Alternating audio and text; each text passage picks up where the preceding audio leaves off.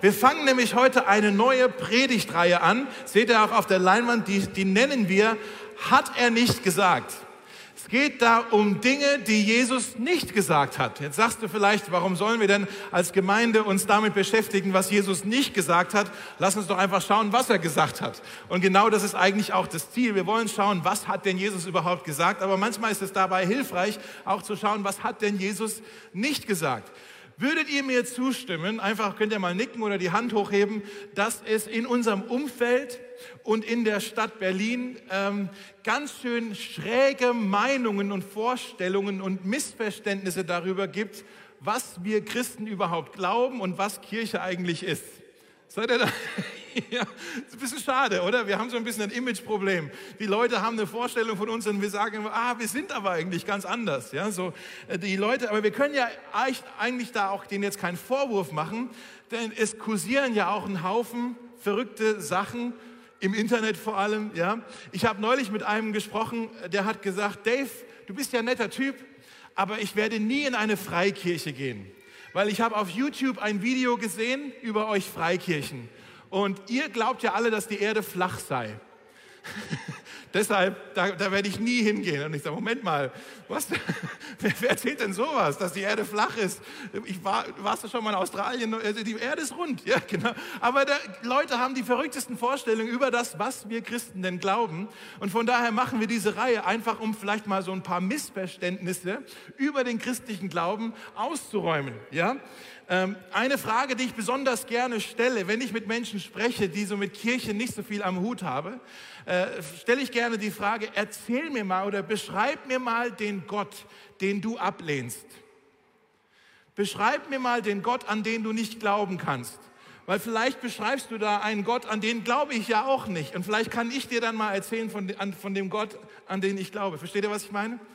Ich will aber auch nicht nur mit dem Finger zeigen auf irgendwelche Leute, die nicht in der Kirche sitzen, ja, den kann man es ja nicht übel nehmen. Sagen wir mal so ehrlich, manchmal haben wir Christen auch die, die komischsten Vorstellungen von dem, was Jesus vielleicht mal gesagt haben könnte. Und wir legen Jesus manchmal äh, Worte in den Mund.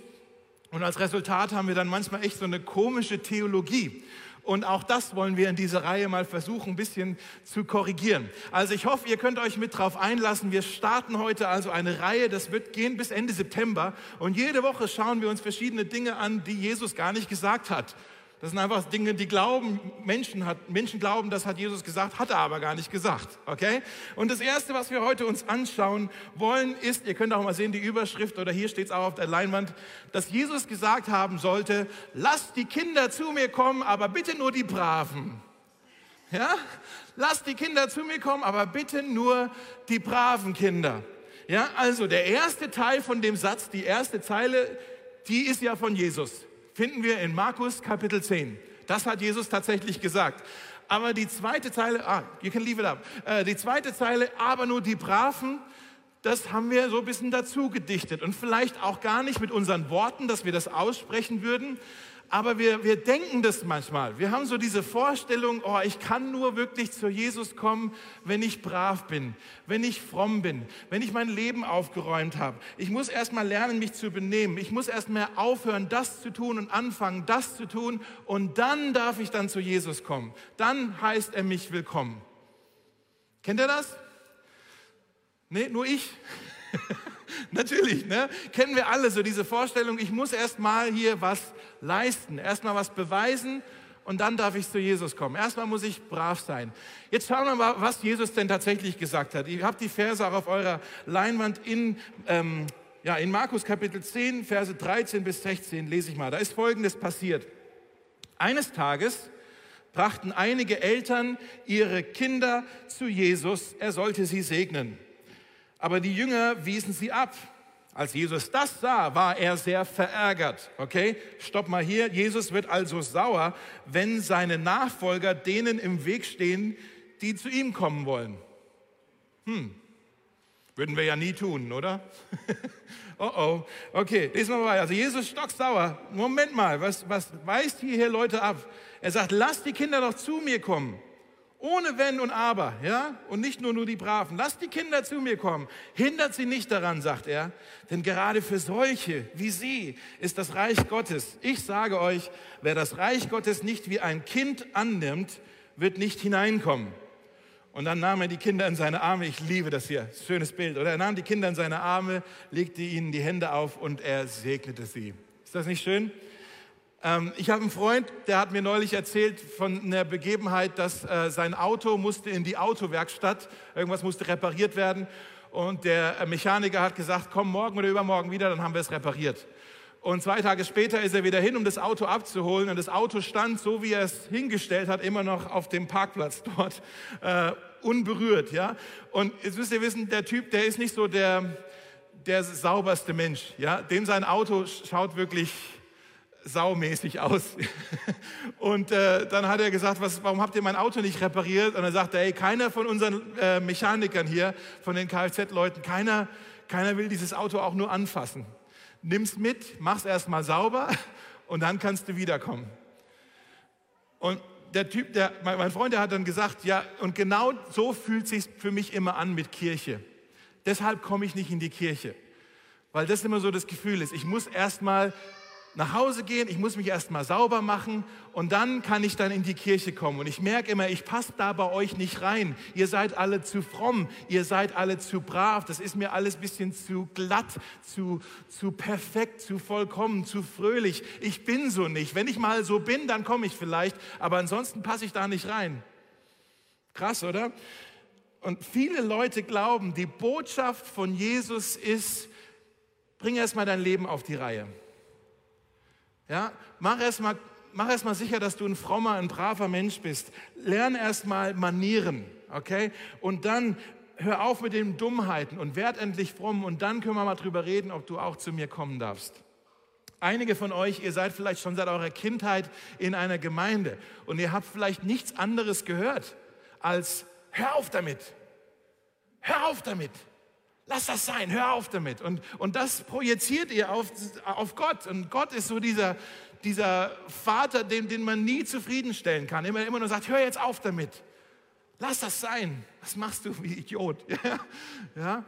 Und die Lüge, die wir oft glauben, vielleicht wollt ihr euch das aufschreiben, die Lüge, die wir oft glauben, ist, du musst Jesus deinen, erstmal deinen Wert beweisen. Das ist so die Lüge dahinter, dass wir glauben, wir müssen Jesus erstmal was beweisen. Wir müssen ihm erstmal zeigen, dass wir wertvoll sind, dass wir wichtig genug sind, um in seine Gegenwart zu kommen. Und es gibt viele Christen, die sind, die glauben, dass Jesus chronisch enttäuscht von ihnen ist. Jesus ist immer enttäuscht von mir, der, der kann mich nicht leiden so, ja. Und wenn dein Leben mit Gott motiviert ist von, von Angst, und von, von Scham, so, oh, hoffentlich mache ich es jetzt genug, hoffentlich ist es jetzt richtig genug, dann wird deine Nachfolge irgendwann total anstrengend und demotivierend und äh, eine Last, eine Bürde. Und dann wundern wir uns, warum die Leute nicht mehr in die Kirche kommen wollen ja, wer will denn sowas? Ist das, dass Leute sagen, ich bin es müde, ich bin es leid, ständig Jesus was beweisen zu müssen, ständig nicht wertvoll genug zu sein in seinen Augen. Aber Jesus sagt, und wir haben gerade auch davon in dem Lied gesungen, kommt her zu mir, kommt her, ich, ich, ich, ich heiße euch willkommen, so wie Kinder, rennt in meine Arme, ohne Wenn und Aber. Ich stelle hier keine Bedingungen. Ihr dürft so zu mir kommen, wie ihr seid. Ihr müsst mir nichts beweisen. Also wenn das die Lüge ist, dann ist die Wahrheit, du bist für Jesus Jesus von unschätzbarem Wert.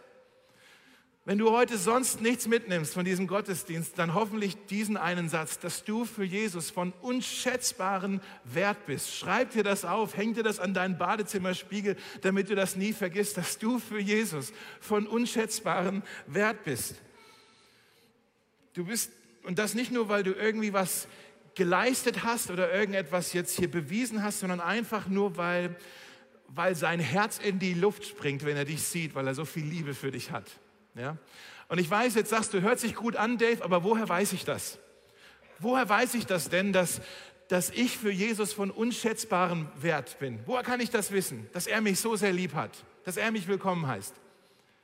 Denn er sagt uns das eigentlich im gleichen Kapitel, in Markus Kapitel 10, ein bisschen später. Und deshalb ist es manchmal gut, nicht nur ein paar Verse zu lesen, sondern auch mal ein bisschen weiter zu lesen. In Markus Kapitel 10, ein bisschen später, also kurz nachdem Jesus diese Kinder dann gesegnet hat, ähm, gab es unter seinen Jüngern, unter den zwölf Freunden von Jesus plötzlich eine Diskussion darum, wer denn für Jesus vielleicht am wichtigsten sein könnte. Die haben eigentlich wieder das Gleiche diskutiert. Die haben es nicht kapiert, was Jesus ihnen da gezeigt hat mit den Kindern. Jetzt kommen sie von der anderen Seite der Medaille und streiten darüber, wer denn der Wichtigste, wer denn am wertvollsten für Jesus ist. Jakobus und Johannes waren es, glaube ich. Die haben Jesus gefragt, hey, wenn wir dann mal im Himmel sind, können wir dann neben dir sitzen, Jesus? Hört sich erstmal nicht so wild an, ne? aber die haben nicht nur gesagt, können wir neben dir sitzen, wir mögen dich, sondern auch, können wir bitte neben deinem Thron sitzen, auf der linken und auf deiner rechten Seite. Mit anderen Worten, wir wollen gern mit dir regieren. Wir sind doch die Wichtigsten hier, oder? Schauen wir mal, was Jesus gesagt hat. Ah, hier auf der Leinwand seht ihr diese Verse. Äh, was ist dann passiert? Also die haben gefragt, dürfen wir neben dir sitzen? Und dann steht da, die übrigen zehn Jünger hatten dem Gespräch zugehört und sie ärgerten sich über Jakobus und Johannes. Die haben sich gedacht, oh, das hätte ich auch fragen sollen. Und jetzt habe ich zu spät gefragt. Ich will ja neben denen sitzen, neben dem Thron. Und dann, ich, ich denke mal, man muss es so lesen. Da rief Jesus sie alle zusammen. oh Mann, sie haben es immer noch nicht geschnallt. Ja? Da rief Jesus sie alle zusammen und sagte, Ihr wisst, dass die, die als Herrscher über die Völker betrachtet, betrachtet werden, sich als ihre Herren aufführen und dass die Völker die Macht der Großen zu spüren bekommen. Bei euch soll das nicht so sein. Und er gibt ihnen jetzt so eine kleine äh, Leadership-Lesson äh, hier, ein Prinzip über Leiterschaft. Ja? Er sagt, wer unter euch groß sein will, soll den anderen dienen.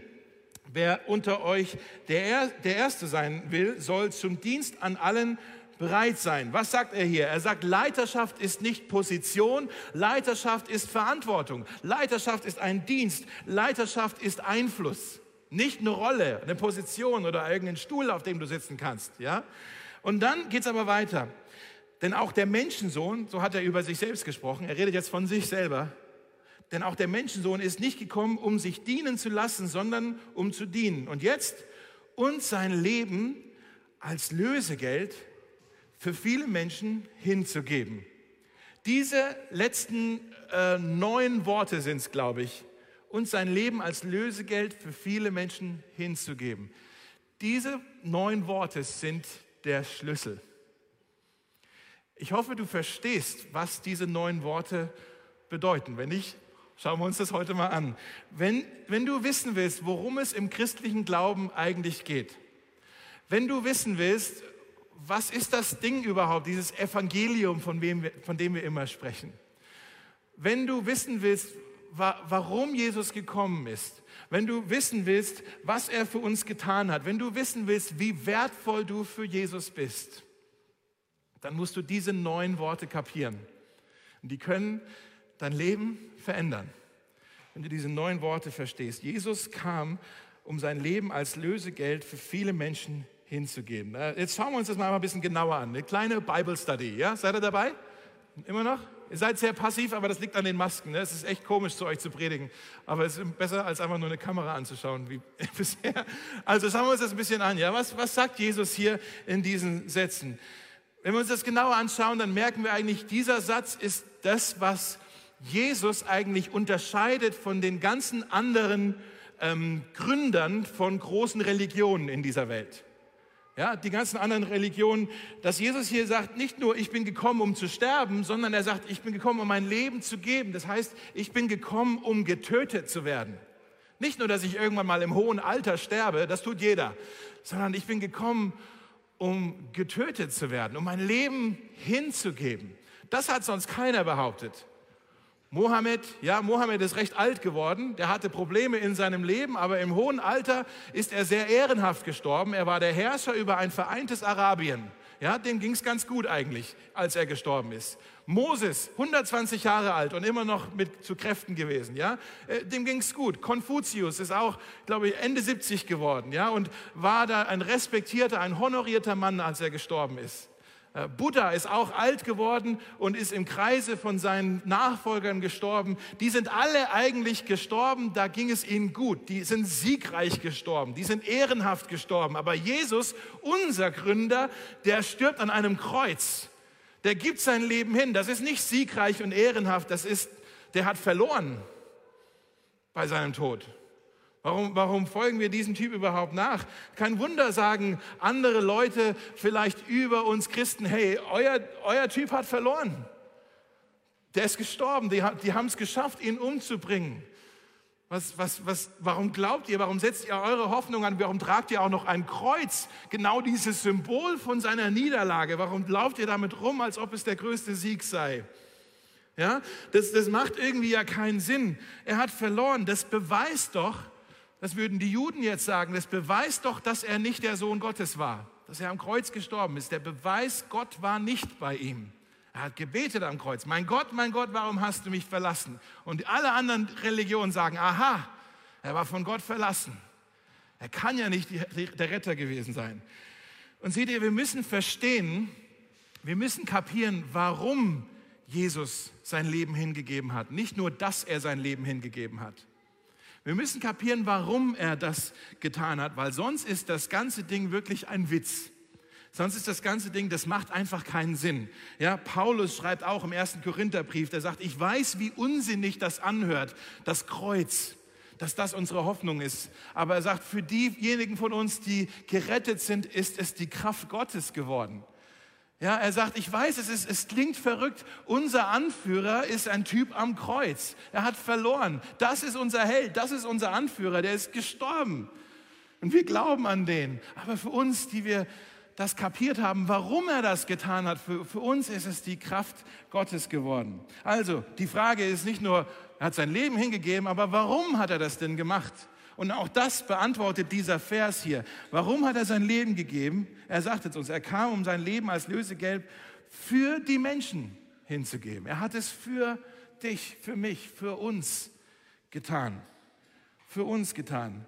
Und dann fragst du jetzt vielleicht, ja, warum? Was, was will er denn damit beweisen? Und dieses Wort hier für uns heißt nicht, ah, ich habe hier ein kleines Geschenk für dich, als kleiner Liebesbeweis für dich, sondern das Wort im Griechischen ist das Wort anti, das heißt übersetzt eher sowas wie anstelle von oder an unserer Stadt. Er hat es nicht, also er hat es an unserer Stadt getan. Er hat es an unserer Stelle getan. Ich möchte es mal so erklären. Angenommen, ähm, ich nehme einfach mal euch, Andrea und Alan. Angenommen, wir drei laufen später nach dem Gottesdienst ein bisschen die Spree entlang, machen einen kleinen Spaziergang. Ja? Und irgendwann sage ich, hey ihr zwei, es ist so schön, euch jetzt zu kennen. Wir kennen uns jetzt schon eine ganze Weile, aber wir kennen uns jetzt echt schon gut. Und ich, ich bin so froh, auch euer Pastor sein zu dürfen. Und ich möchte euch einfach mal beweisen, wie lieb ich euch habe, wie wertvoll ihr für mich seid. Und hier kommt mein Beweis und ich springe ins Wasser.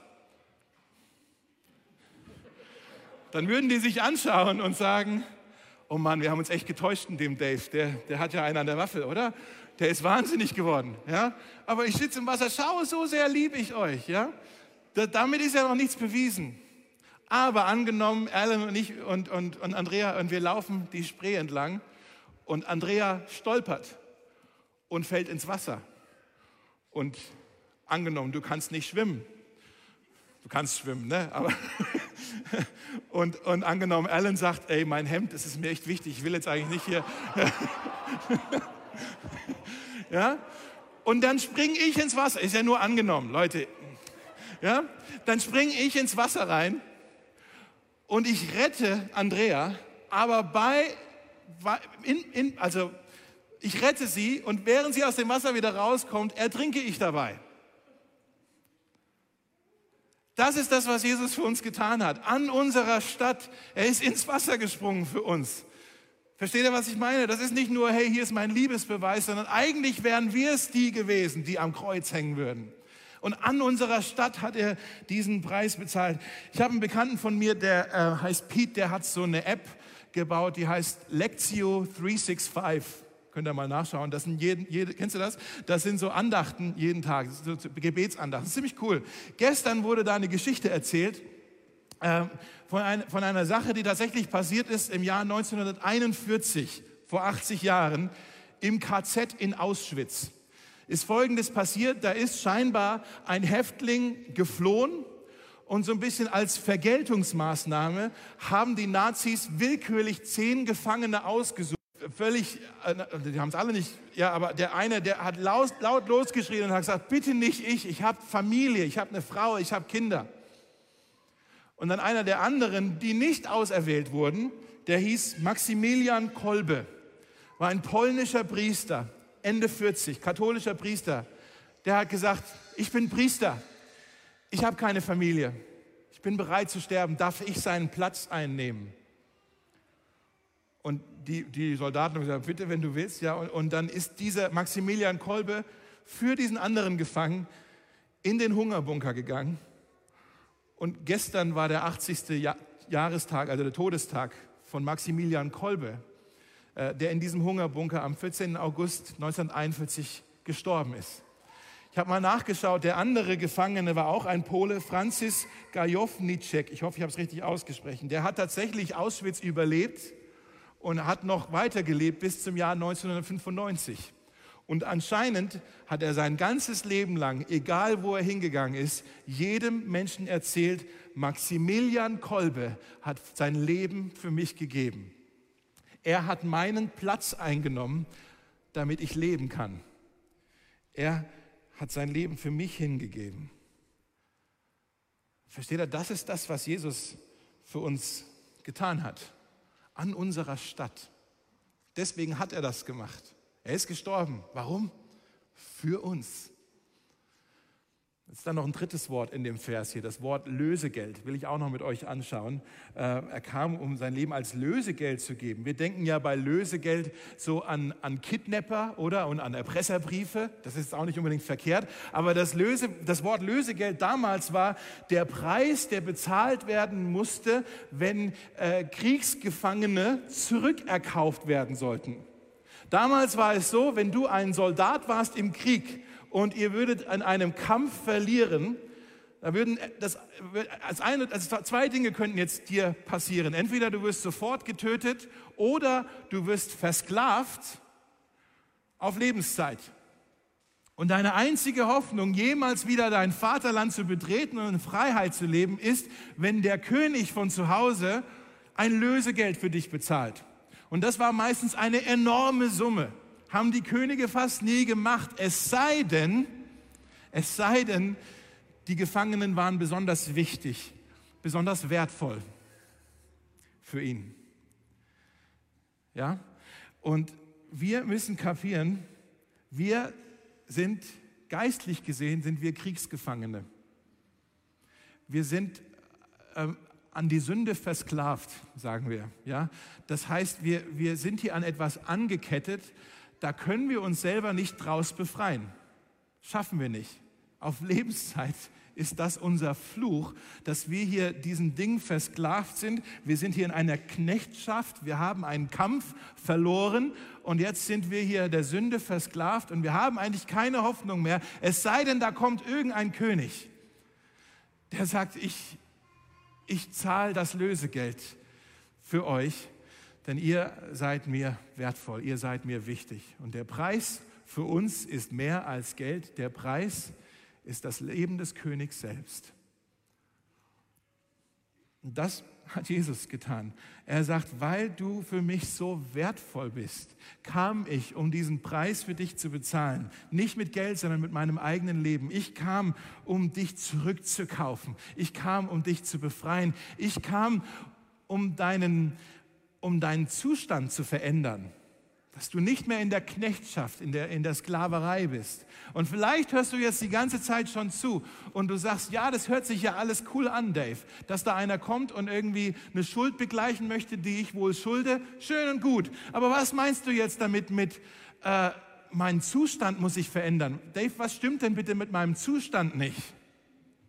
Ja, dass du sagst, Moment mal, ich, ich, ich habe eigentlich nicht den Eindruck, dass ich hier irgendetwas angekettet bin, dass ich versklavt bin. Ich bin doch ein freier, ein unabhängiger Mensch. Ich habe nicht den Eindruck, dass ich irgendwie in einem Fluss hier ertrinke. Ich kann doch trinken, äh, ich kann doch äh, schwimmen, nicht trinken. Ich kann doch schwimmen. Ich, ich komme schon zurecht, Dave. Ich, ich komme schon alleine klar. Ich krieg das schon hin.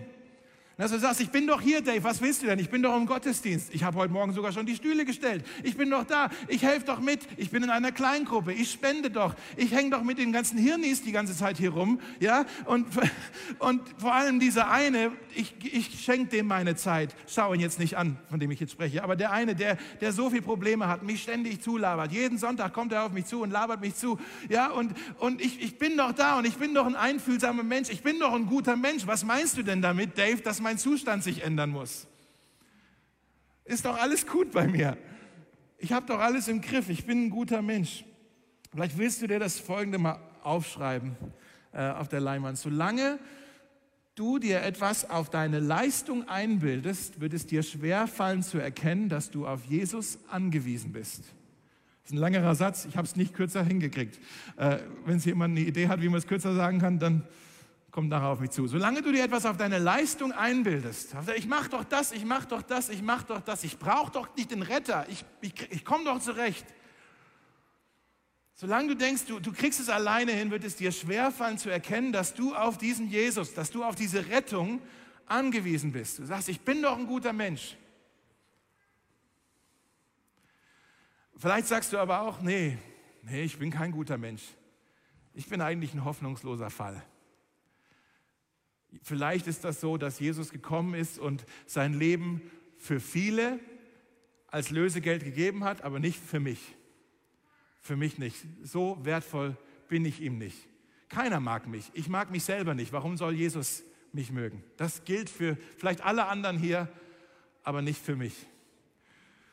Wenn du das denkst, dann schreib dir diesen zweiten Satz vielleicht mal auf. Solange du dir deinen Wert nicht sicher bist, wird es dir schwerfallen zu erkennen, dass du von Jesus angenommen bist. Also das Erste, solange du dir etwas auf deine Leistung einbildest, das ist die eine Seite der Medaille, ja, wird es dir schwerfallen zu erkennen, dass du auf Jesus angewiesen bist. Aber solange du dir deinem eigenen Wert nicht sicher bist, solange du denkst, keiner mag mich, ja, ich bin nicht brav genug, ich bin nicht fromm genug, mein Auto ist nicht sauber, ich, ich passe hier nicht rein.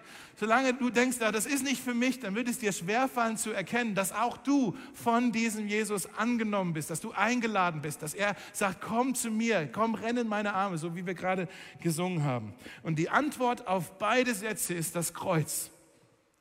Das Kreuz, da wo Jesus hängt, der Retter, der dort hängt, und wir sagen, das ist der Retter, der sein Leben gegeben hat als Lösegeld. Wenn du auf das Kreuz schaust, dann musst du anerkennen, der hätte das nicht getan, wenn es nicht nötig gewesen wäre. Ich bin darauf angewiesen. Und du musst aber auch anerkennen, der hätte es nicht getan, wenn ich ihm nicht wichtig gewesen wäre. Ich bin auch angenommen. Versteht ihr, was ich meine? Wenn du aufs Kreuz schaust, dann merkst du, der hätte es nicht getan, wenn es nicht nötig gewesen wäre. Und er hätte es nicht getan, wenn ich ihm nicht wichtig gewesen wäre, wenn er mich nicht lieb haben würde. Und diese zwei Worte hier, ich habe es auch unterstrichen, angewiesen und angenommen. Wisst ihr, wen das beschreibt? Das sind Kinder. Kinder sind angewiesen. Sie wissen, sie sind absolut hilflos. Sie sind angewiesen auf die Hilfe von ihren Eltern. Sie sind angewiesen darauf, sie sind abhängig, dass jemand sie versorgt. Das sind Kinder. Aber Kinder in einer gesunden Familie wissen sich auch zu 100 Prozent angenommen. Die wissen, die müssen nicht irgendetwas erst beweisen, sondern sie wissen, ja, ich, ich, ich bin hier geliebt, ich, ich gehöre hier dazu. Das ist meine Familie. Die hinterfragen das nicht. Angewiesen zu sein und angenommen zu sein, das ist das, was ein Kind ausmacht. Und ich glaube, deshalb kommen wir wieder zurück zum ganz am Anfang.